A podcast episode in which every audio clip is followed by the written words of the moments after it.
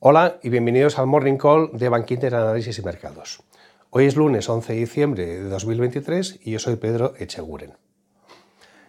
Tras el buen comportamiento de la semana pasada, ya encadenamos seis semanas consecutivas de alzas en bolsas. Especialmente en el caso, de Europa, donde el Eurostox 50 avanzó un más 2,4%, más moderado en el caso de Estados Unidos, con una subida para el S&P 500 de solamente un más 0,2% en la semana, y luego también destacar pues, que la TIR del, del, bono alemán, del Bund, ha vuelto a recortar, en este caso durante la semana 9 puntos básicos y se sitúa en el 2,27%. Todo esto impulsado pues, por, por, la buena evolución de, de, diversos datos macro, sobre todo de precios. Conocimos el IPC de de la eurozona que sorprendió positivamente al moderar su crecimiento en tasa interanual hasta el más 2,4% en noviembre, venía de más 2,9% en el mes anterior, y luego en el caso de Estados Unidos conocimos el deflactor del consumo privado de octubre, que moderó su crecimiento pues al 3%, venía desde un más 3,4%. Aunque en el caso de Estados Unidos lo importante lo vamos a conocer mañana, que es cuando se publica el IPC del mes de noviembre. Aquí se espera que afloje una décima hasta un más 3,1% en, en tasa interanual. Además de todo esto, los datos de empleo en Estados Unidos han sido muy sólidos, posiblemente demasiado sólidos para, mm, para empezar a pensar que podrían recortar tipos de interés, y la tasa de paro en noviembre ha caído al 3,7% desde un 3,9% en el, en el mes pasado.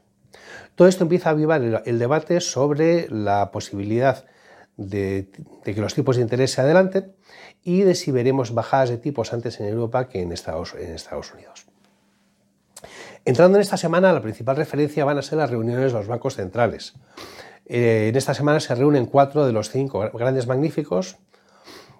En concreto, empezando el miércoles tenemos reunión de la Fed, luego el jueves se reúnen el BCE, Banco Central Europeo, se reúne el Banco de Inglaterra y el Banco Nacional Suizo.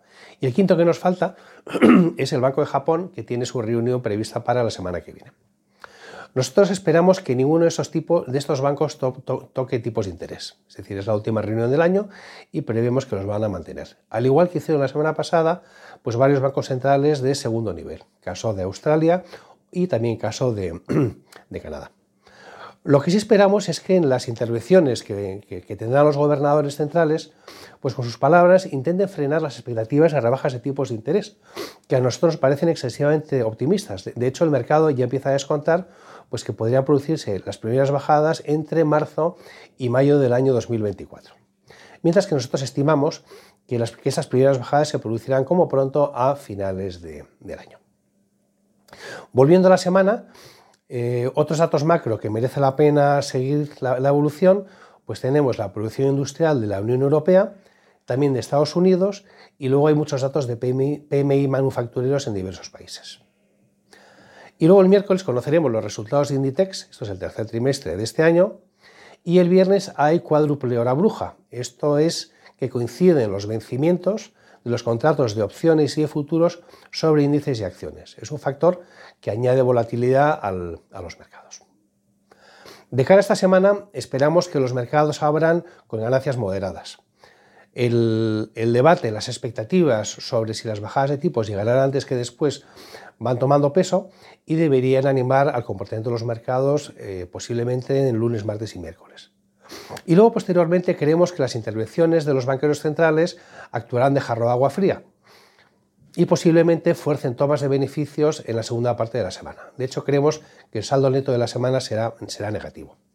Esto no es, no, es, no es nada malo, Creemos que es positivo que los mercados vayan asimilando el timing de las, de las rebajas de, tipos de interés y que, se, que se asuman que los, que los tiempos necesarios para completar este proceso van a ser más largos de lo que se estaba manejando con las expectativas actuales. Eso es todo por nuestra parte. Muchas gracias por su interés y hasta mañana.